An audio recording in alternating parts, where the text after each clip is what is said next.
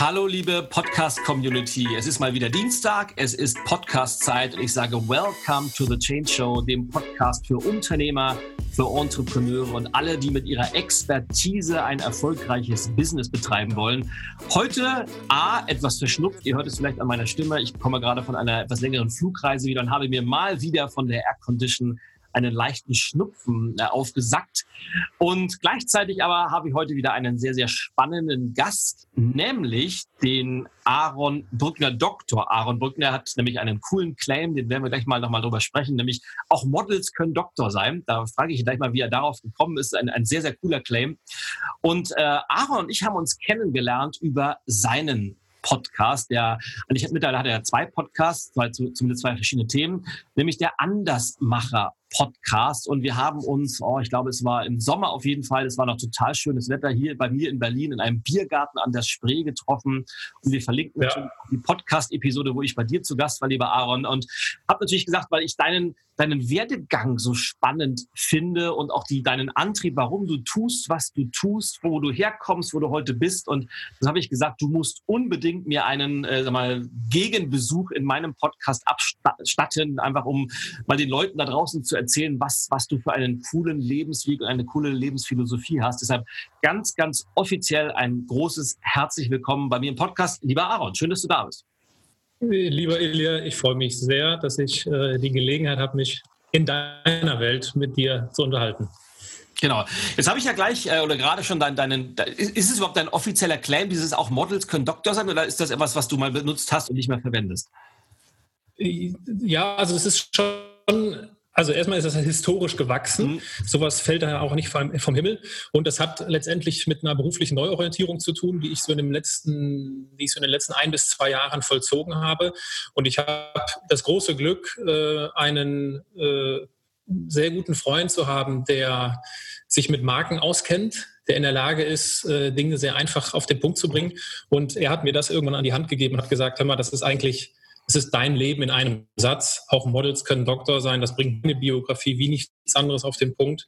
Und das, so ist das ja manchmal bei den Dingen, wenn wir direkt merken, yes, das ist es. Ne, das macht dann Klick. Exakt. Und deswegen heißt mein, deswegen heißt mein Podcast auch, auch Models können Doktor sein, obwohl es gar nicht um mich geht. Es geht ja um die Andersmacher. Das steht dann im Subtitle, die Erfolgsmuster von Andersmachern.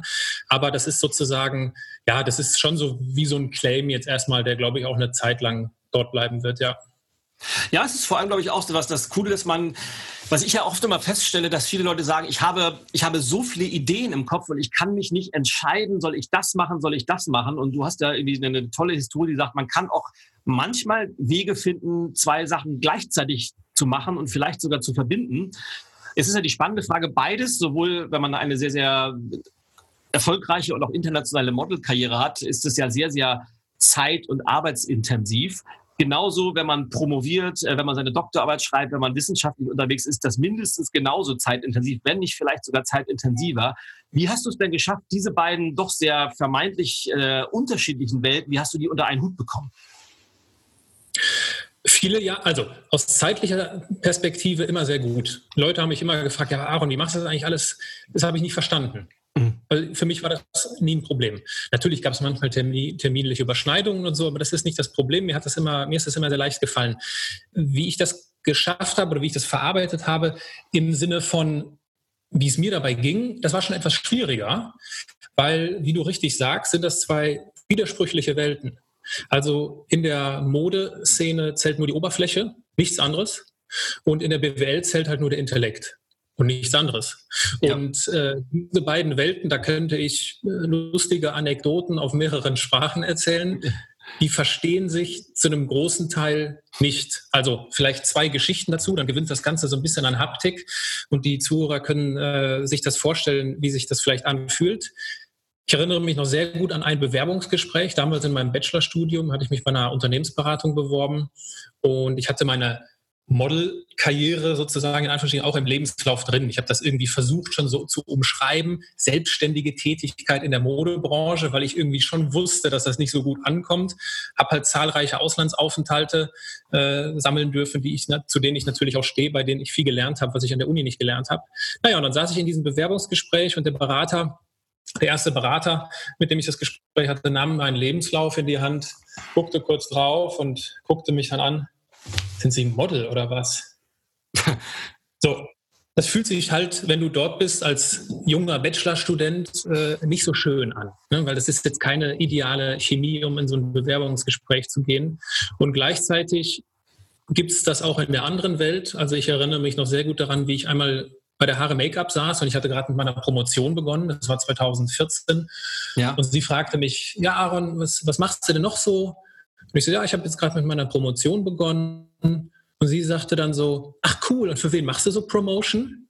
ja, nicht, äh, nicht, nicht für Jägermeister. Also was ich damit sagen will mit diesen zwei kleinen Anekdoten ist, die zwei Welten verstehen sich nicht. Und ich habe fast zwölf Jahre gebraucht, um auch für mich persönlich dazu zu stehen, dass die zwei Dinge sich einfach widersprechen. Und es gibt einen Moment, wo beide Welten ineinander verschwommen sind. Und das war im Rahmen meiner Forschungsarbeit, habe ich auch einen Modelkunden von mir und die Firma Olymp, für die ich viele Kampagnen geschossen habe, äh, in meiner Forschungsarbeit mit einfließen lassen, habe also den Herrn Bezner interviewen dürfen in Bietigheim-Bissingen und noch verschiedene andere Mitarbeiter. Und ich saß in einem Raum und habe einen, ich habe qualitativ geforscht, ich habe Interviews geführt und saß in einem Raum, in einem Meetingraum bei Olymp, wo im Hintergrund meine Bilder hingen. Aber ich war nicht als Model da, sondern ich war als äh, Promotionsstudent da. Und das war für mich ein ganz, ja, ein ganz schöner Moment, den ich nie vergessen werde.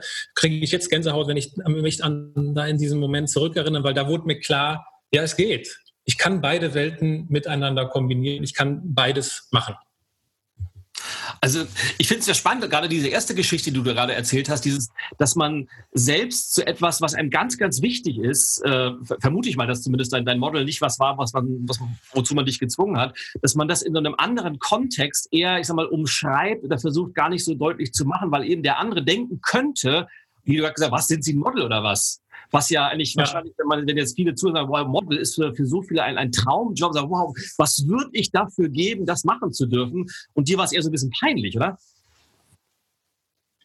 Absolut. Also mir hat äh, jemand, der mich sehr gut kennt, in diesem Jahr gesagt, im Frühjahr, äh, also wir sind im Jahr 2018, Frühjahr 2018, hat er mir gesagt, hör mal, Aaron, sei doch mal ganz ehrlich, du schämst dich dafür, dass du das machst. Ja. Und da hat er recht. Er hat recht gehabt.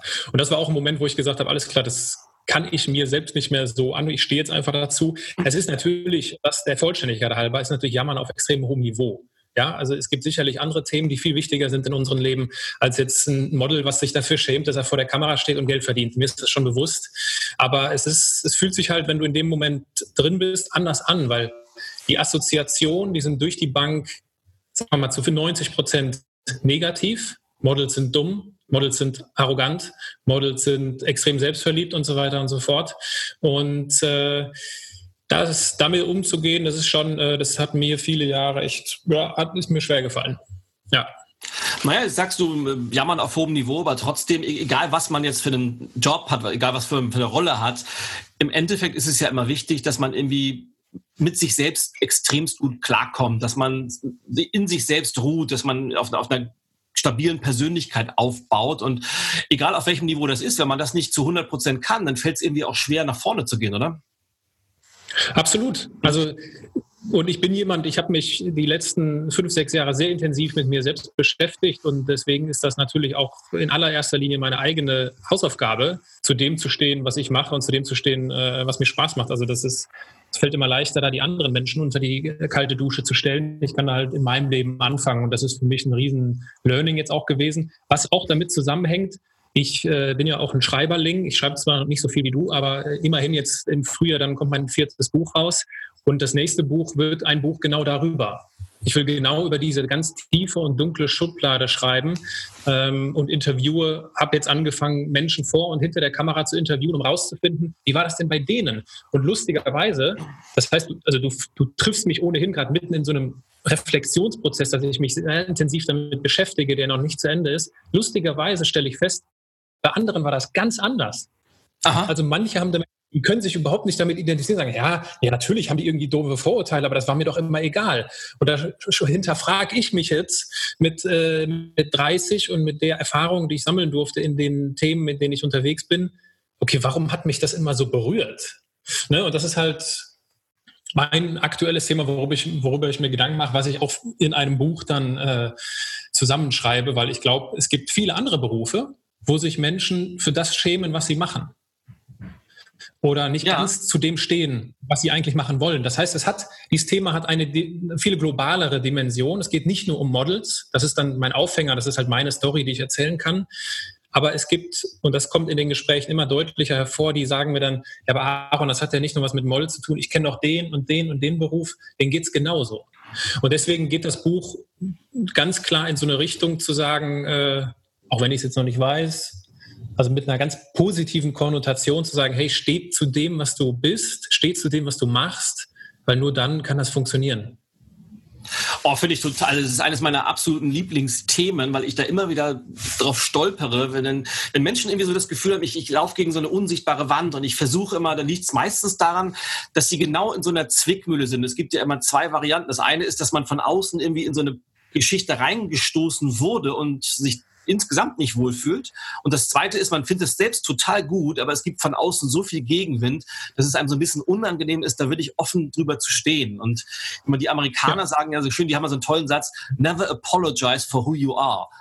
Aber dahin, ja, dahin zu kommen, ist durchaus nicht so einfach, wie sich dieser Satz anhört. Und deshalb, ich wüsste jetzt auch kein Buch, das sich bisher damit beschäftigt hat. Ich finde es ein ganz, ganz spannendes und ich finde es vor allem ein sehr, sehr relevantes Thema, weil ich glaube, damit triffst du so viele Menschen genau da geht es ja an die, an die, an die Essenz. Wer, wer sind wir und warum machen wir das, warum wir sind? Ich glaube, da wirst du ganz, ganz vielen Menschen aus, nicht nur aus der Seele schreiben und sprechen, sondern auch, äh, auch ganz, ganz tolles Feedback treffen. Mhm. Und es ist es ja, hast du ja gerade gesagt, du, du schreibst, hast ja schon dein, dein viertes Buch in Angriff genommen. Das heißt, von dem, wo du herkommst, nämlich Modeln, Promotion, also auf der einen Seite sehr, sehr wissenschaftlich unterwegs, auf der anderen Seite in dieser Fashion, Bling-Bling-Welt. Das hättest du einfach so weitermachen können und sagen, Mensch, tolles Leben, verdienen mit beiden Berufen nicht gut Geld.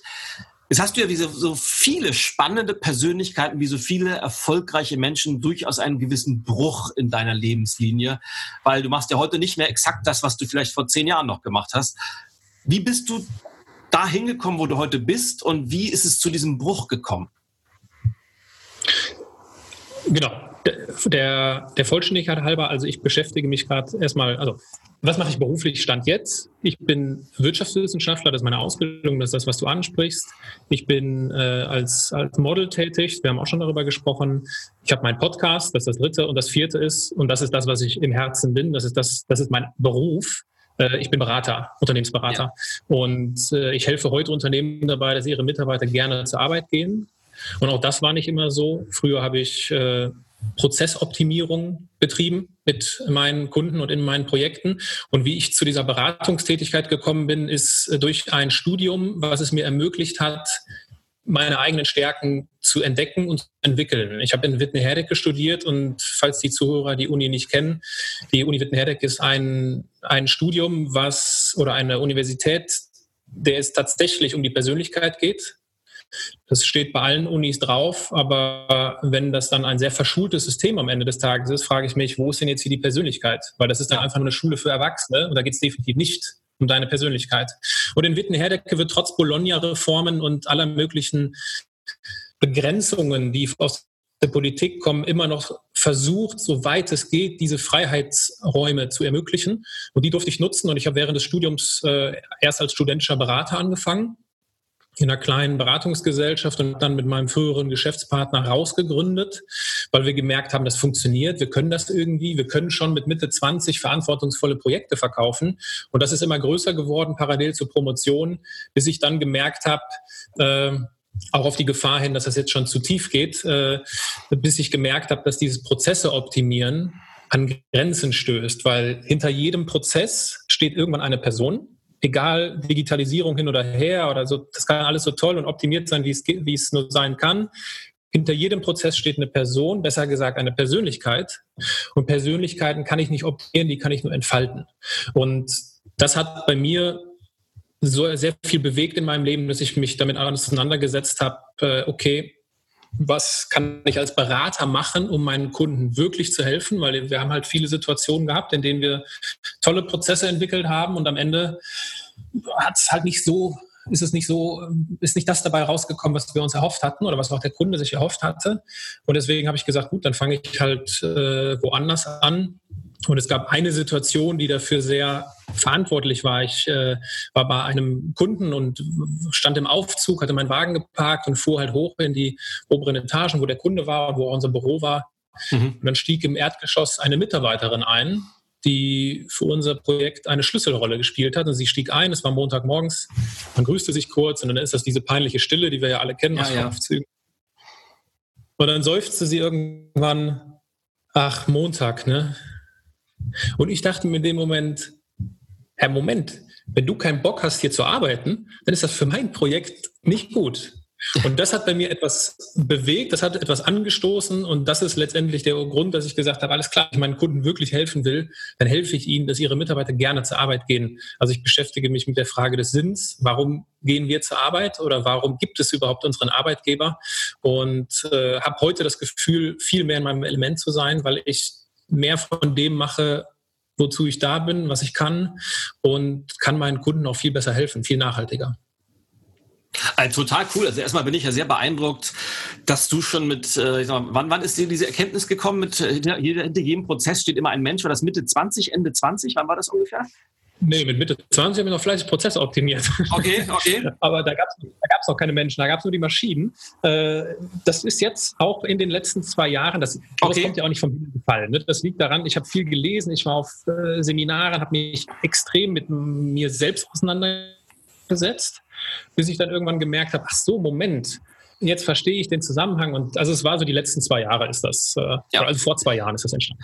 Also nicht, nichtsdestotrotz ist dir diese Erkenntnis ja durchaus in sehr jungen Jahren gekommen, was, was, äh, was ich schon als sehr, sehr außergewöhnlich äh, finde, ähm, weil manche auch gestandene Manager, gestandene Unternehmer, die kapieren das ihr gesamtes Unternehmer- oder Managerleben einfach nicht, weil die sind immer noch ja. äh, am, am Prozesse optimieren und versuchen, dass uns noch ein Projektteam bilden und nochmal ein Meeting machen und hier nochmal eine PowerPoint-Schlacht und mir geht es nämlich exakt so, weil was nützt mir der beste Prozess, was nützt mir das tollste Team und was nützt mir die beste Optimierung, wenn die Menschen nicht mitmachen und wenn die Menschen am Montag schon mit, mit Grauen im Fahrstuhl stehen und sagen, oh mein ja. Gott, wie kriege ich diese fünf Tage rum? Weil hier herrscht eine Atmosphäre ja. oder hier macht, ich weiß überhaupt nicht, was ich hier soll.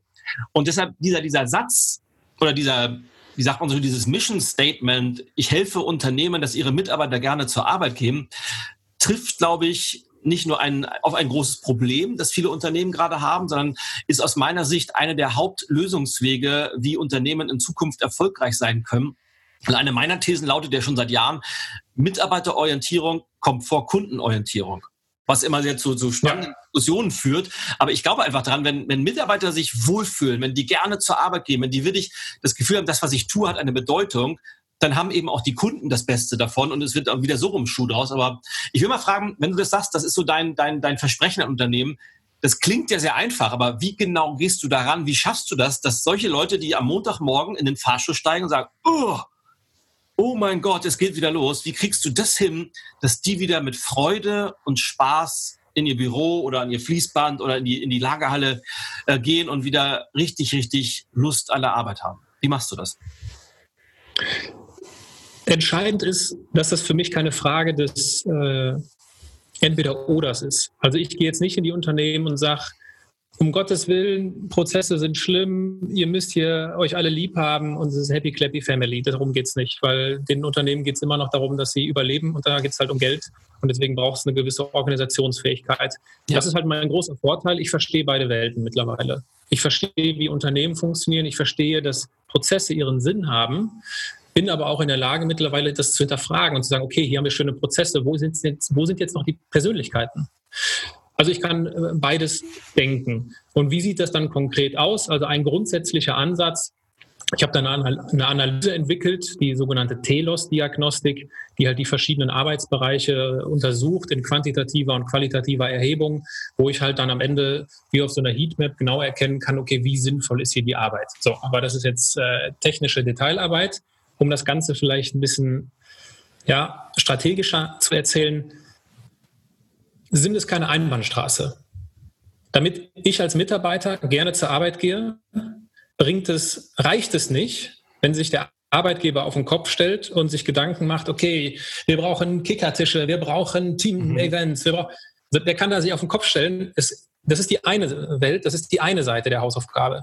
Die andere Seite ist die des Mitarbeiters. Und das ist das, was ich häufig vermisse, vor allem bei, ja, bei jungen Leuten, die so alt sind wie ich, die kommen ins Arbeitsleben und haben, kommen in einer Konsumhaltung da rein die natürlich uns in die Wiege gelegt ist. Wir sind in Wohlstand und in Überfluss aufgewachsen. Das ist völlig nachvollziehbar. Ich verstehe das.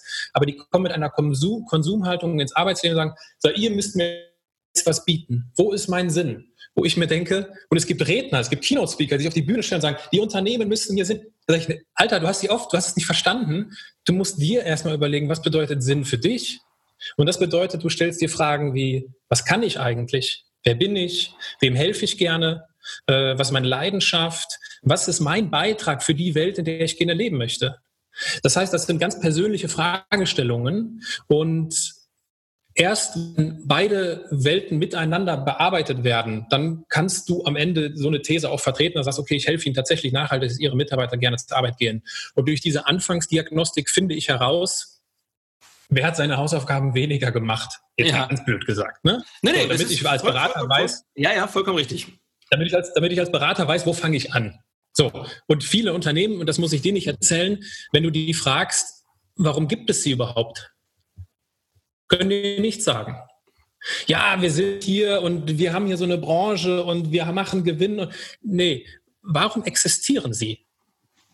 Also, so, das ist dann die eine Frage. Und zum anderen kannst du dann halt Mitarbeiter fragen, warum gehen Sie eigentlich zur Arbeit? Also was, was ist Ihr Grund, warum Sie hier hingehen? Und wenn dann etwas über dieses klassische, oberflächliche, ja, man muss ja irgendwas arbeiten, irgendwas muss man ja bla bla bla, Rechnung bezahlen und so, dann merkst du halt, hier fehlt der Sinn. Und natürlich funktioniert eine Organisation auch ohne Sinn. Das kann alles funktionieren und die können auch Gewinn machen und das ist alles fein. Nur die Frage ist doch, wir streben doch vor allem in der Wirtschaft nach Wettbewerbsvorteilen. Und ich, und deswegen hast du gerade den richtigen Punkt angesprochen, ich verstehe nicht, Warum nicht jeder Unternehmensvertreter, jeder Inhaber, jeder Gründer sich ohne Ende Gedanken darüber macht, alles klar, wie kann ich meine Arbeit noch sinnvoller gestalten? Weil das ist der absolute, das ist der maximale Wettbewerbsvorteil. Und es ist mir ein großes Rätsel, warum das noch nicht so praktiziert wird. Ja, dieses Rätsel, über das stolper ich auch. Zum Glück, es gibt ja, es gibt ja sehr innovative Menschen da draußen und ja. auch gerade dieses Thema Employer Branding wird ja durchaus ähm, hochgehalten. Ich kenne aber auch so ein, zwei Beispiele, da haben wir nicht so, so genau solche Vordenker eine Idee und gehen irgendwie zur Geschäftsführer, wollen wir nicht mal das Thema Employer Branding äh, ein bisschen vorantreiben und ein bisschen was machen. Und da sagen die, nö, so, für, so, für so einen Quatsch haben wir keine Zeit, weil wir müssen ja Geld verdienen. Und das ist dann wieder ja. dieses, dieses, zu kurz gedacht und vielleicht immer noch dieses patriarchische Denken, das vor 30 Jahren, wobei ich weiß gar nicht, ob es vor 30 Jahren schon erfolgreich war. Auf jeden Fall, das ist dieses alte Denken, alles was mit Menschen ja. ist, so Shishi und wir haben uns lieb und wir bauen einen Kickertisch auf. Ähm, das ist es ja nicht, nicht wirklich. Ähm, es geht ja viel mehr darüber hinaus. Aber wie, wie gehst du mit solchen ich sag mal, Widerständen um, wenn Leute sagen, ja, äh, habe ich verstanden, aber wir machen es trotzdem nicht? Ja, das kommt darauf an, auf welcher Ebene der Widerstand ist. Wenn der Ebene auf der Widerstand, wenn der Widerstand auf der Ebene ist, mit der ich zusammenarbeiten soll, also mein Kunde, wenn der Geschäftsführer, mein, äh, mein Kunde den Widerstand hat, ja, dann kommen wir erstens äh, nicht ins Geschäft, weil selbst wenn das dann so eine, so eine, so eine, ja, okay, das klingt ganz gut, wir machen das mal, aber ich merke, der will das eigentlich gar nicht richtig, dann spreche ich, ich spreche sowas mittlerweile sehr offen an und äh, gab auch mittlerweile eine Situation, wo ich gesagt habe, nee, ich kann mir das nicht vorstellen. Äh, weil, ne, also sie, da, da gab es andere Themen und ich habe dann mich zurückgezogen, weil das bringt mir auch nichts. Mir macht das ja. dann wiederum keine Freude. Ne? Weil ich merke, ich laufe hier gegen eine Wand nach dem anderen. Und das heißt, das ist so der erste Filter. Ich, ich arbeite mit Kunden, die das wirklich wollen. Und das finde ich relativ, also das, das, du wirst das kennen von Kundengesprächen, das findet man relativ schnell heraus. Oh ja. Ne? Wie tickt der, wie wo steht die Organisation? Man kriegt das ja, man kriegt relativ schnell ein Gefühl dafür, wenn man dann vor allem so die Fragen stellt, wie, wie tiefsinnig redet der Kunde darüber? Also wie viele Gedanken hat er sich schon mhm. darüber gemacht? Und äh, das ist eigentlich so der Kernfilter, weil die Projekterfolge, ich weiß nicht, wie deine Erfahrung ist, aber meine Erfahrung als Berater ist, der Fisch stinkt immer vom Kopf. So, das ist nicht nichts, was ich mir ausgedacht habe. Die, die, diesen Spruch kennt mit Sicherheit jeder der Zuhörer. Aber es ist einfach die absolute Wahrheit. Der Fisch stinkt immer vom Kopf. Und ich habe schon so viele Situationen bei Kunden gehabt, wo wir im operativen Geschäft Themen gefunden haben, wo wir okay, das, das ist hier so ein klassisches Muster, das ist ja einfach typisch für diese Organisation. Und wenn du dir dann die Leiter anguckst, wenn du dir dann die Führungskräfte anguckst, findest du exakt dieses Thema. Das heißt, umso, umso wichtiger ist es, dass der, dieser Spirit, dieser Vibe ganz oben zu finden ist, dass da jemand ist, der sagt, Herr Brückner, wir gehen das an, ich möchte hier was bewegen, ich möchte hier was verändern. Und dann bist du erst in der Lage, eine Organisation auch anzupacken. Natürlich hast du dann den einen oder anderen Mitarbeiter, der erst auf dem Zaun sitzt und sich das Ganze mal anguckt. Und du hast auch immer die, die immer gegen alles sind, das ist auch fein. So, aber äh, du, ich brauche diesen, diesen absoluten Support von oben, dass gesagt wird, mhm. In die Richtung laufen wir, weil nur dann kann so ein Projekt zum Erfolg kommen. Und jetzt hast du gerade was, und ich finde das ein so faszinierendes Thema, weil es ist ja, es ist so, du hast gerade als einer der größten Wettbewerbsvorteile, die man, glaube ich, wirklich haben kann, weil mittlerweile ist es die, die ganze Wirtschaftswelt ist ja so transparent und Preise werden kopiert, Produkte werden ja. kopiert, Marketingstrategien werden kopiert, aber diese, immer diese Kultur, dieses, wie geht man miteinander um und was, warum existieren wir, was du gerade, das klingt ja sehr einfach, diese Frage. Aber wenn man da mal ein bisschen drüber nachdenkt, warum existiert denn mein oder unser Unternehmen überhaupt? das ist ja durchaus was, da kann man sich ein paar Tage mit beschäftigen. Und das geht ja durchaus so ein bisschen ein paar Schichten tiefer. Aber trotzdem, wie bin ich jetzt darauf hingekommen? Genau, trotzdem versuchen ja viele immer noch, äh, du hast ja diese, diese zwei Seiten angesprochen, nämlich auf der einen Seite muss das Unternehmen natürlich immer diese, die Basis schaffen, dass Menschen sich wohlfühlen, dass eine gute Kommunikationskultur herrscht und dass es, ähm, dass, dass Leute wirklich gerne zur Arbeit kommen. Aber auf der anderen Seite ist es ja eben auch immer eine, eine Bringschuld. Das heißt, ich kann natürlich mich hinsetzen und sagen, ja, mal gucken, was die so machen und äh, mal, ja, wenn ich mich nicht wohlfühle, ist ja deren Job. Ganz im Gegenteil, weil mein, meine Aufgabe ist es ja auch von mir aus mal zu gucken, selbst wenn ich nur einen Bürojob habe oder wenn ich am Fließband stehe, wenn ich an der Kasse sitze bei Rewe, wie kann ich denn selbst dieser Tätigkeit eine Bedeutung geben? Wie kann ich denn von mir aus einen Sinn reingeben? Ähm, wie siehst du da, wo siehst du die größten Schwierigkeiten, mal abgesehen von dieser, dieser ganz jungen Generation, die vielleicht eine gewisse sag mal, Erwartungshaltung aufgebaut hat oder die so ein bisschen gepempert aufgewachsen ist. Also dieses Jahr Konsumhaltung hast du das genannt, aber gerade so die, die Generation, ich sag mal, zwischen 40 und 60, die oftmals, das, wo ich oft das Gefühl habe, die haben dieses Gefühl irgendwann verloren auf dem Weg. Wie gehst du mit diesen Leuten um? Ähm, ja, da muss ich ein bisschen differenzieren. Also jetzt, äh, es gibt 15 unterschiedliche Varianten, die mir begegnen in so einem Projekt. Das ist jetzt schwierig, auf die einzugehen.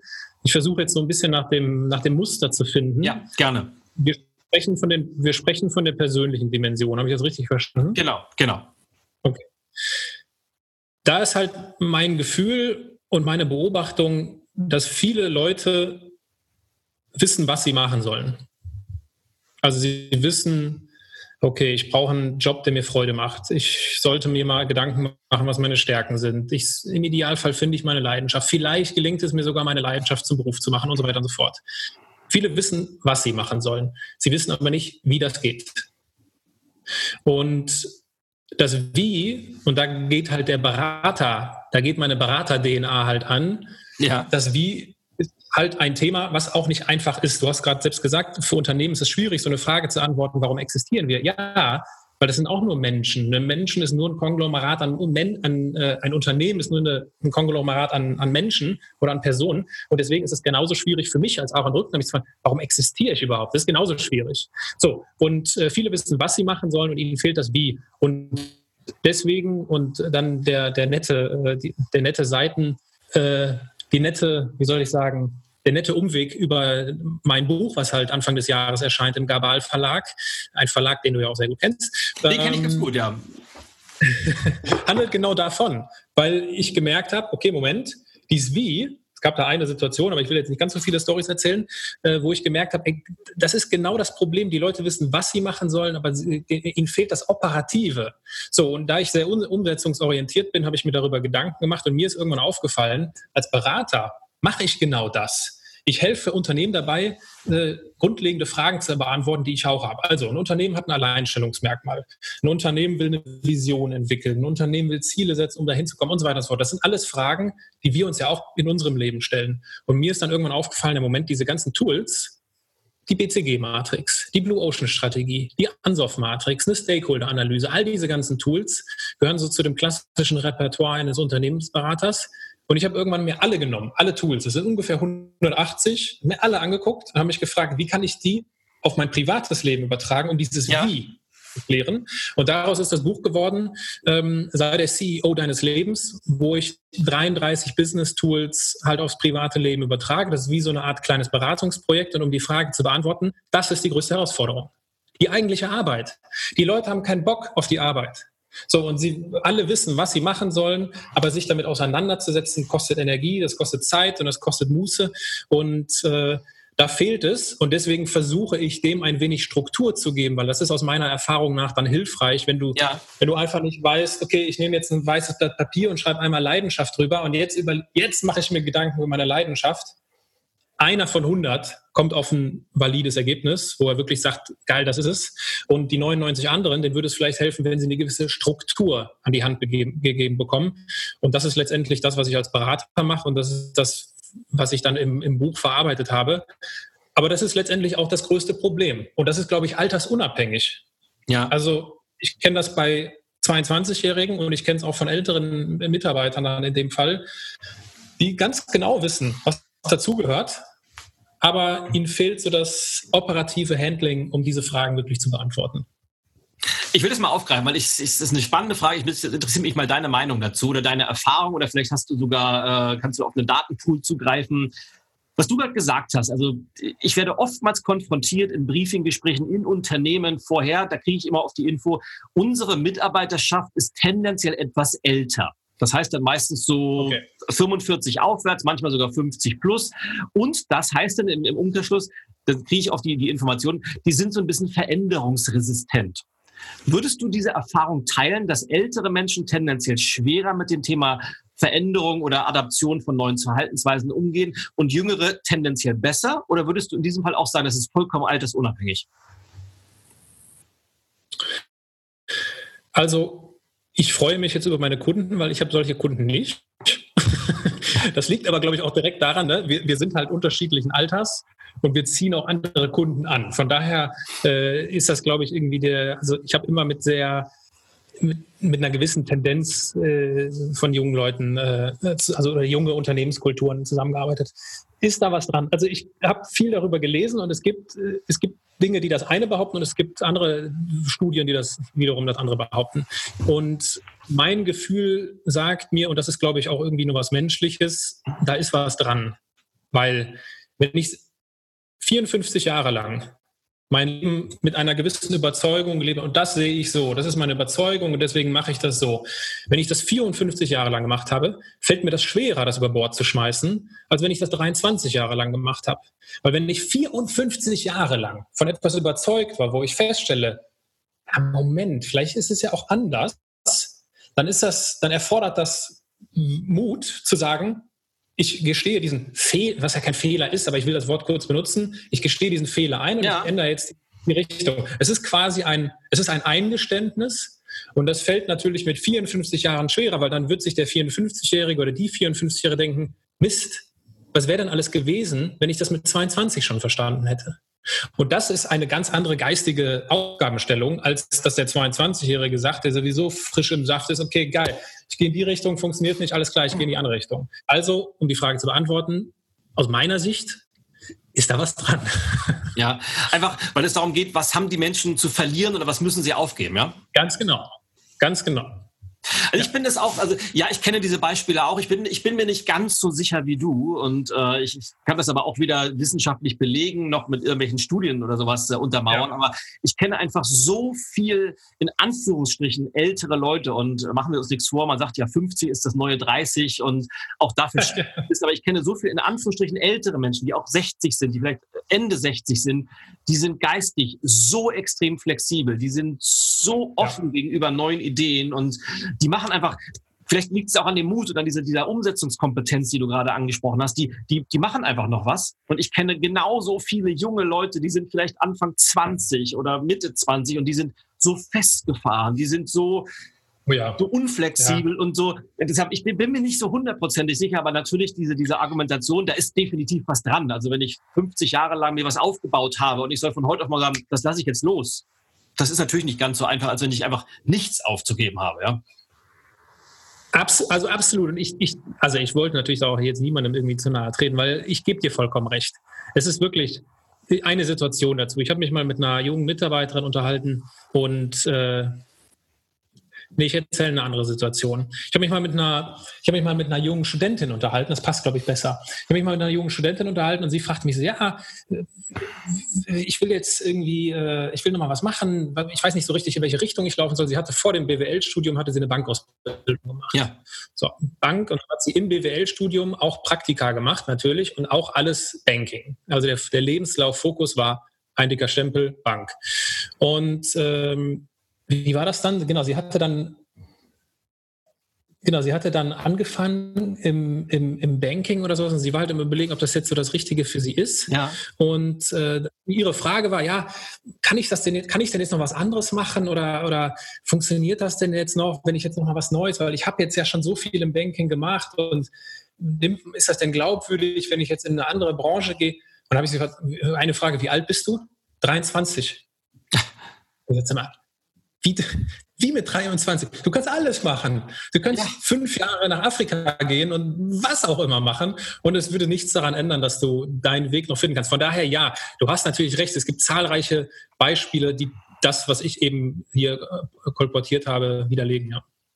Naja, man muss immer so ein bisschen vorsichtig sein. Und ich bin da selbst gebranntes Kind. Ich äh, bin durchaus sehr, sagen wir, sehr meinungsstark, möchte ich das mal nennen. Und aber natürlich auch selbst schon bestimmte Erfahrungen gemacht. Aber man muss immer so ein bisschen vorsichtig sein, ob, ob die eigene Erfahrung, ob die allgemeingültig ist. Also ich habe über einen gewissen ja. langen Zeitraum vehement behauptet auf die gleiche Frage, es gibt ja die gleiche Frage, gehen Frauen mit solchen Themen anders um, als Männer das tun. Und ich habe gesagt, nee, also die, die vorherrschende Meinung war immer, Männer sind risikofreudiger, die sind Veränderungen tendenziell gegenüber offener und Frauen nicht. Da habe ich immer gedacht, kann ich überhaupt nicht nachvollziehen. Ich kenne so viele tolle Frauen, die sind mutig und die machen und die tun. Und, ja. und ich habe dann irgendwann festgestellt, weil ich habe eine Studie gelesen, die genau das Gegenteil behauptet hat, dass Frauen tendenziell risikoaverser sind, dass die tendenziell mhm. vorsichtiger mit neuen Dingen umgehen.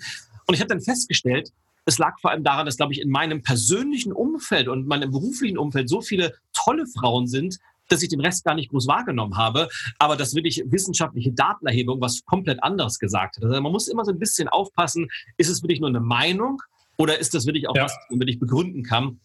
Aber ich sag mal, solange es ein Beispiel gibt von Menschen, die das so machen, kann es ja jeder andere auch tun, wenn er es dann möchte, oder? Genau. Richtig. Ab dem Zeitpunkt gibt es halt keine Ausreden mehr. Genau. Und jetzt sind wir natürlich auch schon, um so langsam den Schlenker zu bekommen.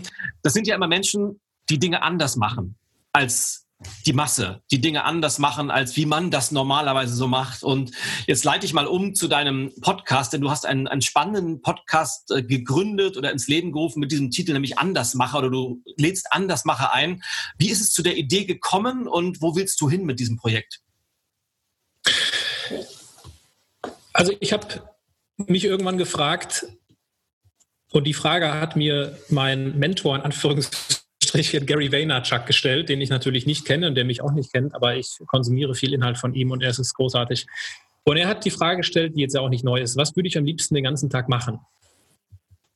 Und da ist halt bei mir rausgekommen, ich unterhalte mich sehr gerne über persönliche Fragestellungen. Ja. Und dann habe ich mich erinnert am Moment, du hast ja qualitativ geforscht, du hast ja ganz viele Familienunternehmer interviewt und du hast schon damals gemerkt, du bist immer vom Skript abgewichen. Ich habe dann so meine Fragen und dann habe ich immer, ich fand das so spannend, solche Leute kennenzulernen, an die du jetzt auch nicht direkt rankommst und, mal, und ich wollte verstehen, wie der tickt, derjenige. Ja. Und äh, das hat mich dann dazu geführt, bedingt auch durch einen, durch einen Freund, der einen Podcast schon seit längerem betreibt, ich gesagt habe, ja klar, ich führe jetzt einfach solche Gespräche und ich nehme das einfach ein bisschen professioneller auf.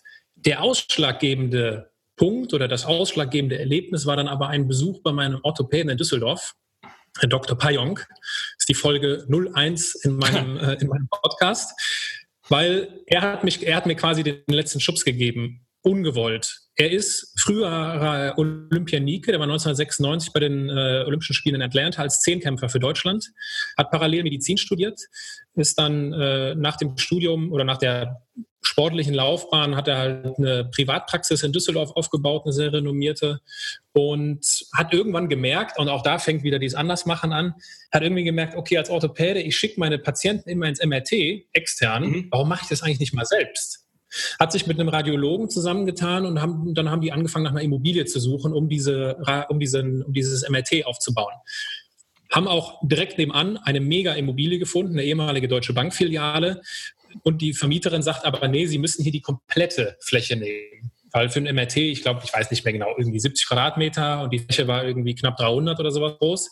Und dann sagte er, ja gut, wir müssen die nehmen. Was mache ich denn sonst noch so gerne? Ja, ich bin gerne in der Toskana, ich mag Italien, ich trinke gern Kaffee. Ich eröffne einen Kaffee. Mit einer Selbstverständlichkeit. Ah, also cool. der, als, als Europäer, da hat er jetzt einen Kaffee direkt nebenan. Für ihn natürlich auch cool, kann da immer hingehen, kann ja. sein Käffchen trinken. Und das fand ich so inspirierend. Ich lag im MRT und es summte und brummte um mich herum. Und ich habe mir gedacht, solche Menschen, die möchte ich interviewen. Und dann habe ich dank eines anderen Freundes den Begriff Andersmacher dafür äh, mit auf den Weg bekommen. Und daraus ist letztendlich der Podcast geworden, genau. Und ich suche nach Menschen, die biografische Brüche erlebt haben. Also ein klassischer biografischer Bruch ist die Folge 2 bei mir von der DJ NEO, die früher Investmentbankerin bei Merrill Lynch war. Heute ist sie DJ im KitKat Club in Berlin. Also wenn jemand eine Definition für einen biografischen Bruch braucht, dann ist es das. Wo und sie aber wahrscheinlich viele ihrer alten Kollegen heute noch wieder trifft. Das vielleicht nur am Rande. Ja, wahrscheinlich. wahrscheinlich. ja, ja, das, äh, genau. Aber mit KitKat Club kenne ich mich ja nicht so gut aus, aber wahrscheinlich. Auf jeden Fall. Äh, und das Zweite, wonach ich suche, sind bunte Biografien. Und äh, das sind halt ja Menschen, die die, ja, die, die, viele Dinge parallel auch machen und äh, die, ja, welche Beispiele fallen mir ein? Äh, ich habe jetzt äh, mit Kilian Kerner beispielsweise gesprochen. Großer, äh, wahnsinniger Lebenslauf, wie seine Modekarriere begonnen hat. Er ist einer der gehyptesten und erfolgreichsten Modedesigner Deutschlands gewesen, ohne jemals Modedesign gelernt zu haben. Der hat das nie gelernt, er hat das einfach gemacht. Oder äh, im Januar spreche ich mit Dirk Müller, mit, äh, mit dem Mr. Dax, äh, wie, so wie er das alles sieht. Ich habe mit äh, Tijen Onaran gesprochen, die mit sicher die ein oder andere Frau vor allem kennt. Ja. Und äh, du warst völlig berechtigt auch schon in meinem Podcast, weil du hast auch einen biografischen Bruch erlebt. Du bist vom Mr. Management zu Mr. Change geworden. Und äh, nach solchen Geschichten suche ich und mich interessiert dann halt immer, wie ist derjenige zu der Person geworden, der er heute ist. Und äh, macht wahnsinnig viel Spaß und ist für mich auch unheimlich inspirierend, das zu hören. Total cool. Mal angenommen, jetzt hört jemand zu und sagt, wow, Andersmacher, das wäre irgendwie auch was für mich. Und ich habe jetzt irgendwie vielleicht bin angestellt oder ich habe ein Unternehmen, aber irgendwie so das so richtig die Erfüllung ist es für mich nicht. Und ich würde auch gerne sowas, wenn ich das höre, mit der hat einen Kaffee einfach so gemacht, einfach so. Und ich würde auch gerne ein Andersmacher werden. Wenn du mal so die sämtliche deiner Gespräche mal so vom geistigen Auge Revue passieren lässt, gibt es irgendwelche Gemeinsamkeiten? Gibt es irgendwie den roten Faden, wo du sagst, wenn jemand, der das auch gerne machen würde, wenn auch jemand gerne zum Andersmacher werden würde, das ist so die eine Sache, die du empfehlen würdest? Oder ist das wirklich alles komplett individuell? Nein, es gibt Muster. Also auch da geht natürlich mein Berater oder mein wissenschaftliches Hirn an. Ich suche immer nach diesen Mustern. Ähm, und es gibt sie, auch wenn ich natürlich, auch wenn es natürlich schon noch äh, also eins, was sich, äh, eins, was sich schon abzeichnet, ist, dass was ich jetzt häufiger gehört habe, ist dieses, äh, was aber auch jetzt nur für die Leute gilt, die aus einem festen Konstrukt in eine Selbstständigkeit gehen. Also manche Leute sind einfach wachsen auf und machen ein paar Sachen parallel und das läuft immer einfach so weiter. Ja. Aber es gibt viele, die irgendwann entschieden haben, ich mache jetzt was anderes. Und diese Entscheidung ist oder ist erfolgreich geworden, weil sie parallel angefangen haben. Sie sind nicht hingegangen und haben gesagt, ich schmeiß von heute auf morgen alles über den Haufen. Und ab morgen bin ich das, wohin ich will. Und ich bin mega erfolgreich mit meiner Selbstständigkeit und wie auch immer. Mittlerweile, und darauf werde ich auch angesprochen, und diesen Rat gebe ich mittlerweile weiter, weil ich sage, hör mal, das ist das, was die alle erzählen. Wenn du in einem festen Arbeitskonstrukt sitzt und das Gefühl hast, ah, so richtig ist das nicht meins, dann setz dich damit auseinander, was deins ist. Das, ne, das ist ein Thema für sich. Deswegen hören die Zuhörer deinen Podcast. Und äh, fange an, parallel deine Zukunft aufzubauen, in kleinen Schritten. Also es geht nicht darum, dieses, ich reiß alle Brücken hinter mir ab und jetzt geht's los und ich gehe volles Risiko, sondern das zeichnet sich wirklich ab, parallel Gary Vaynerchuk nennt es dann immer den, den, das Hustling zwischen, äh, was sagt er, ich glaube zwischen 19 und 2 Uhr nachts, also ja. parallel seine Zukunft aufzubauen und äh, wo was, wo halt was dran ist. Und der zweite Punkt ist dann einfach auch die, die Geduld zu haben mit sich selbst. Also nur weil, und das ist auch meine, meine Erfahrung für mich ganz persönlich, nur weil ich sage, das ist meins und damit gehe ich jetzt nach draußen, heißt das noch lange nicht, dass das direkt funktioniert. Und da braucht es halt die, die Geduld und natürlich auch gewisse geistige Fähigkeiten, um das zu verarbeiten, um sich da immer wieder neu auszurichten. Und gerade dabei Leute, die aus einem festen Angestelltenverhältnis kommen, denen fällt das möglicherweise leichter, wenn sie nicht direkt diesen finanziellen Druck im Hintergrund haben, okay, ich muss jetzt Geld verdienen. Weil das ist der schädlichste Gedanke, den es gibt bei so einer Neuorientierung. Ich muss jetzt Geld verdienen. Weil dann guckst du aufs Geld und dann findest du nur das, was dir das Geld ermöglicht. Und das sind äh, nicht sehr nachhaltige Dinge. Das ist sehr oberflächlich. Und es geht am Ende auch nicht mehr um dich, deine DNA. Und deswegen parallel aufbauen, wenn ich jetzt so ganz spontan ein Ding hervorgreifen müsste. Ich danke dir sehr, dass du das so, so deutlich angesprochen hast, vor allem vor dem Hintergrund, wenn man sich mal so, es gibt ja ganz, ganz viele von diesen Luftballons, Chaka Chaka, volle Hallenveranstaltungen da draußen ja. mal anschaut, da ist ja der, der, der Nummer eins Rat sämtlicher Motivationsgurus immer, ja, uh, all in or nothing und verbrenn deine Brücken und alles ja. andere ist Blödsinn. Plan B brauchst du nicht, weil wer einen Plan B hat, der geht ja davon aus, dass Plan A scheitert. Und das ist natürlich, das klingt, das, ist, das sind meistens ja Leute, die haben das selbst nie so gemacht, sondern irgendwo gehört oder wissen, dass sich das toll anhört.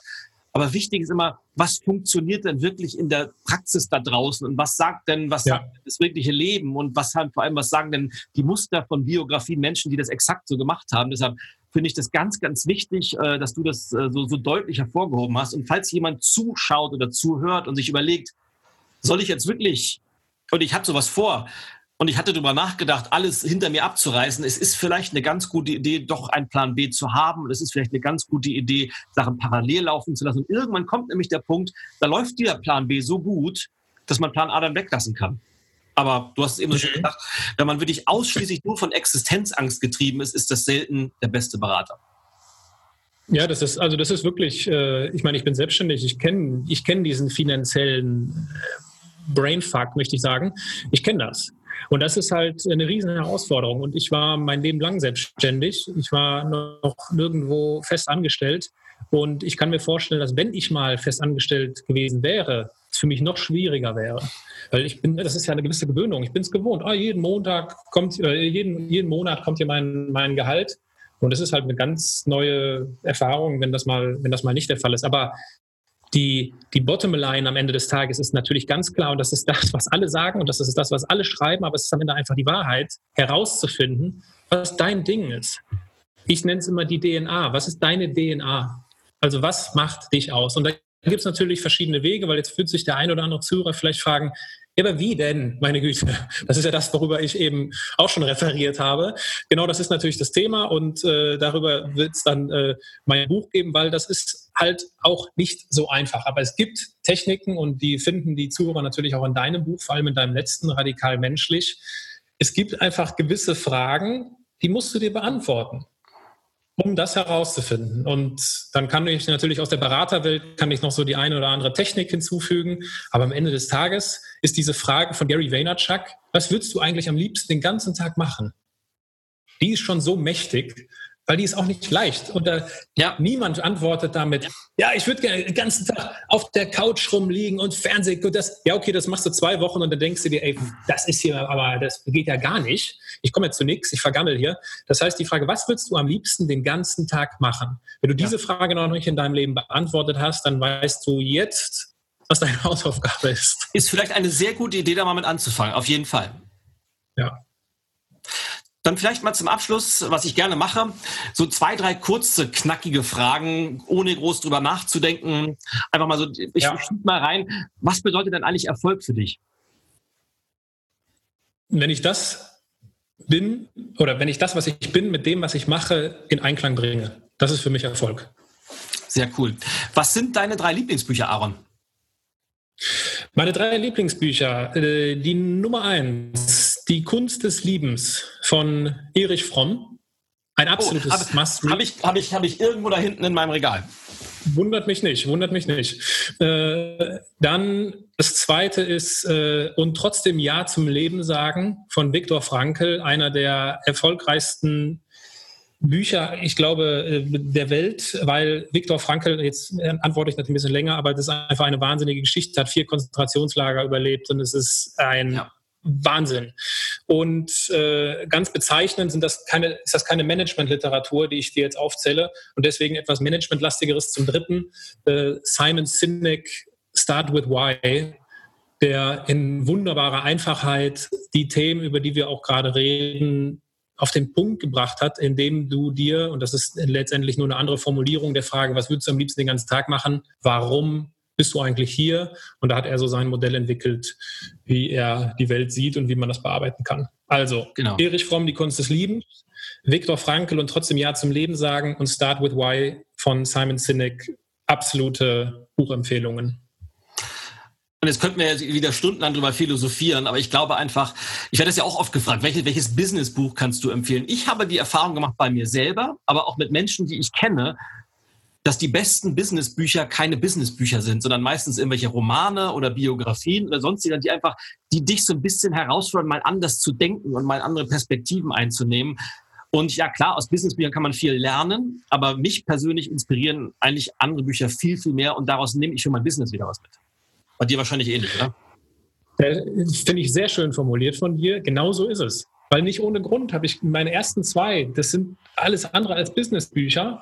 Und äh, du hast vollkommen recht, stellt sich natürlich für uns die Frage als Autoren, was bedeutet das jetzt für uns? Richtig.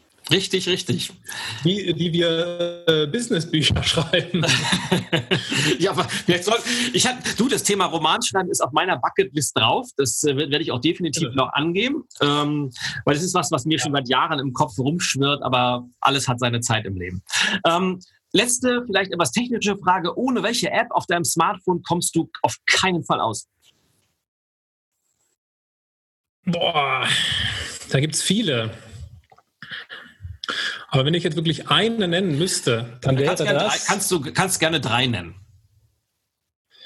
Also man hat jetzt ja seit dem neuesten iPhone-Update immer diese wunderbare Übersicht, ne, wie man so die Bildschirmzeit oder so. Und ja, Apple ja. sagt einem mittlerweile ganz genau, welche Apps ich wie benutze. Ich könnte jetzt theoretisch reingucken und es wirklich ganz äh, valide euch mitteilen, aber mein Gefühl sagt mir, Spotify als Nummer eins, weil ich bin Musik immer, also ich höre immer Musik.